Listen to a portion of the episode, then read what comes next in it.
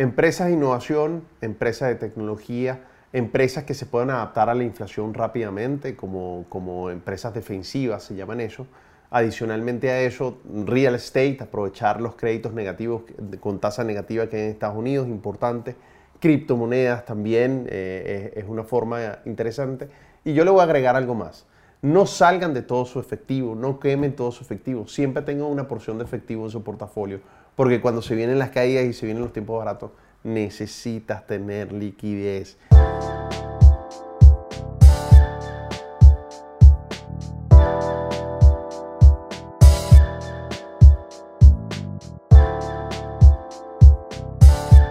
Hoy vamos a tocar un tema muy interesante y de actualidad que es qué hacer en tiempos de inflación. Hola a todos, bienvenidos al podcast Inversión con Generación. Yo soy Dani Pérez, cofundador de MDC y de The Investor You y me puedes seguir en mis redes sociales como arroba Dani Pérez Trader, sobre todo en YouTube y en Instagram. Y como siempre aquí estoy con Sebas. Hola Sebas, ¿cómo estás? ¿Qué tal Dani? ¿Cómo estás papá? ¿Todo bien? Bien, bien. ¿Cómo te conseguimos en las redes sociales, Sebas? Como Sebas Trader, Sebas Trader, así, sencillo, sin puntos, sin guiones, derecho. Tanto en Instagram como en YouTube, ¿cierto?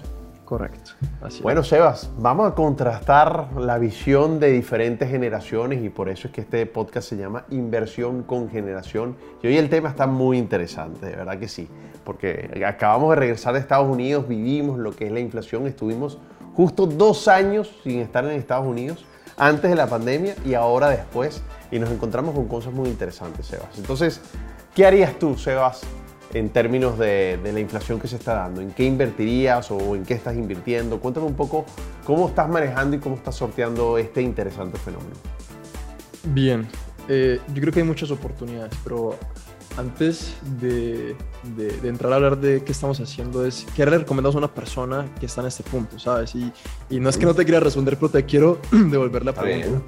¿Qué le recomendaríamos a una persona que, no sé, siempre estamos hablando de una persona que tiene una familia, que está trabajando, que tiene un empleo estable, pero que está viendo tantas oportunidades, tantos créditos y obviamente que está viendo tantas amenazas porque ahora para la persona normal, creo que la inflación a quien más ataca es a, a, la persona común y corriente, a la que tiene su empleo, a la que tiene un salario fijo, a la que tiene sus propiedades común y corriente, a la que tiene una deuda, una hipoteca es a ellos a quienes más los ataca porque quizás no tienen las mismas herramientas que tienen personas como tú o como yo.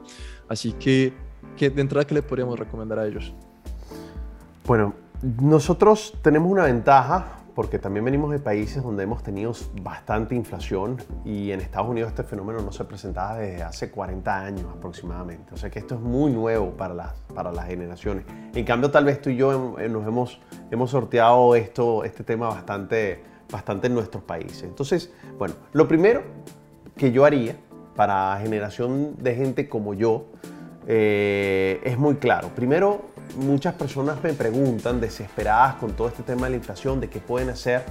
Y mi primera, mi primera visión o mi primer toque siempre tiene que ser un poquito conservador. Es decir, para mí tienes que capacitarte inicialmente en lo que quieras invertir, porque invertir en algo que no conozcas realmente puede ser bastante, bastante doloroso, incluso peor que la inflación. ¿Y por qué digo esto?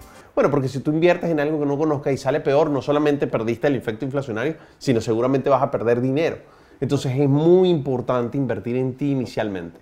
Creo que eso te va a durar para toda la vida y no solo para toda la vida, sino te va a servir a sortear este tema que es muy importante. Entonces, para mí, si no... y una cosa importante, o sea, no solamente es invertir en aprender a, en aprender a invertir, sino aprender a cómo funciona el dinero, porque es que la inflación hace parte de los ciclos del movimiento del dinero. ¿Qué pasa cuando hay mucha masa monetaria circulante? ¿Qué pasa cuando no hay masa monetaria circulante? Nosotros por lo menos yo, mi actividad principal es hacer trading, day trading, pero el, solamente el hecho de, de, entender qué sucede con las propiedades cuando esto sucede, qué pasa con los alimentos, cuáles son los activos en los que uno se debe estar cubriendo cuando la inflación está tan alta, cuando las tasas de interés están tan bajas, que eso es lo que causa principalmente la inflación, los estímulos, el, inyectar dinero.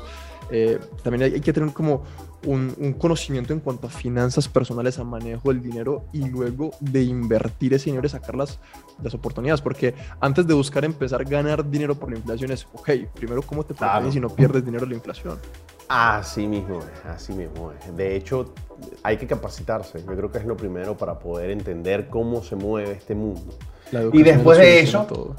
Soluciona todo, la educación. Yo digo que es el antídoto ante la ansiedad.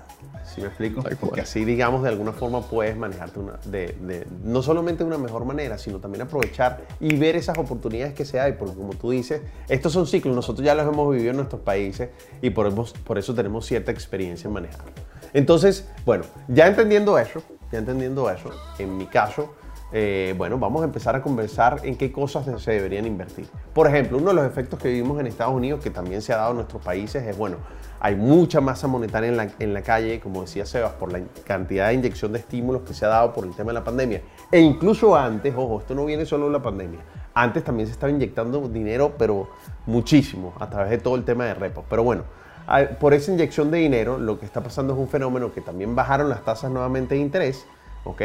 Y los bancos están dando muchísimos créditos. Es impresionante. Sebas, ahora que yo estuve en Estados Unidos, los bancos ofreciendo créditos incluso a uno que no está residiendo en Estados Unidos, a tasas que están por debajo de la inflación. ¿Qué significa eso? Bueno, que están dando a tasas negativas. Eso es muy importante si lo sabes aprovechar y si lo sabes invertir bien. Por ejemplo, en real estate. Todavía hay oportunidades de invertir en real estate en los Estados Unidos. Eso sí, hay que buscar bien, pero eso puede ser una buena, una buena opción. Y no necesariamente tiene que ser que inviertas en real estate para tu casa, sino como inversión para luego ponerlo en alguno de estos de estas, de estas páginas como Airbnb o simplemente ir montando un pool de inversores para, para hacer un negocio de ese tipo. Eso también puede ser. Otra cosa... Ahí, Dani, te interrumpo un poco. Adelante. Y, quiero poner mi visión ahí, ¿ok? Porque, claro, por una persona como tú que ya lleva carrera, años, y porque obviamente tú no solamente has sido inversor, has sido trader, sino que tú has sido directivo de las principales compañías en Latinoamérica y tal, y has tenido una carrera y para ti es más sencillo invertir en, en, propiedades y tal, adquirir créditos. Pero yo me pongo desde el punto de vista mío, de, del Sebas hace unos años, ok, de hecho, incluso ahora yo no tengo acceso a créditos, todo lo que yo compro tiene que ser de contado porque en Latinoamérica si tú produces en dólares, no, no, eres producto de... de, de en el radar, el radar crediticio. Sí, sí, sí. Es, es, chistoso, pero es bueno porque más me desafían y, y, me hacen producir para comprar en términos eh, en efectivo y tal.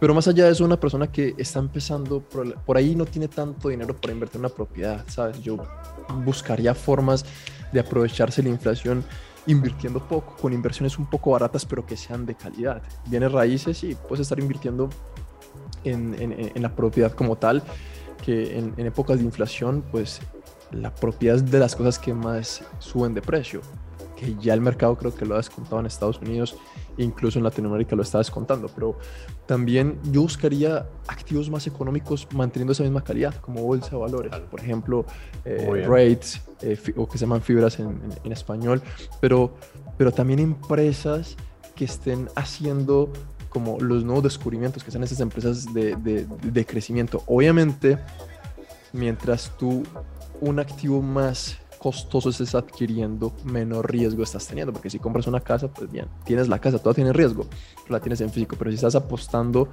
apostando no, si estás apoyando la visión de una empresa en crecimiento que vas a desarrollar una idea disruptiva, es una, una inversión más barata, con un potencial de crecimiento mucho más grande pero también un riesgo más grande. Y desde mi punto de vista y mi perfil, sobre todo para una persona que esté joven y que esté empezando a construir, creo que es el momento de asumir riesgos y esas empresas de crecimiento, que son todas esas empresas tecnológicas que, que, que, están surgiendo hoy por hoy, todo el tema de las fintech, todo el tema de inteligencia artificial, todo el tema de, de las empresas que están eh, entrando al metaverso. en épocas de inflación, para mí serían disparadas porque va a haber dinero circulante. Bueno, eso es interesante. Bueno, primero ahí, para cerrar el punto de los créditos, Sebas, ahí hay un aprendizaje importante. Para los jóvenes hay que hacer crédito. Hay que hacer crédito, hay que trabajar en hacer crédito desde más temprano, mucho mejor. Eso sí, un crédito que sea programado, estudiado, eso es muy importante porque te va a ayudar para toda la vida. Eso es un gran Para ganar dinero con dinero de otros. Para eso te Exactamente, exactamente. Ahora, lo segundo, en el caso de la bolsa de valores es muy interesante. Por ejemplo, siempre en tiempos de inflación, invertir en oro, invertir en, commodities es bastante, bastante importante. Invertir en empresas tecnológicas, como tú dices, es, es fundamental. Sobre todo, hay muchísimas que no están endeudadas. y que pueden trasladar esa, esa, esa, sí, no, y también puedes trasladar esos precios, puedes subir de precios, ok, en tu estructura de costos, tú puedes subir los precios y los trasladarlos al consumidor y no necesariamente eh, los precios del alza te están impactando en tus costos. Hay que buscar empresas de ese tipo. Y de esas hay muchas, incluso hay que, hay que buscar empresas donde eh, se produzca cosas que sean de consumo de todo el tiempo, no importa que los precios suban. Por ejemplo, un Procter Gamble que produce, no sé, pastas de dientes, desodorantes, esas son cosas que tú siempre necesitas y que el precio se traslada rápidamente al consumidor y no puede hacer otra cosa.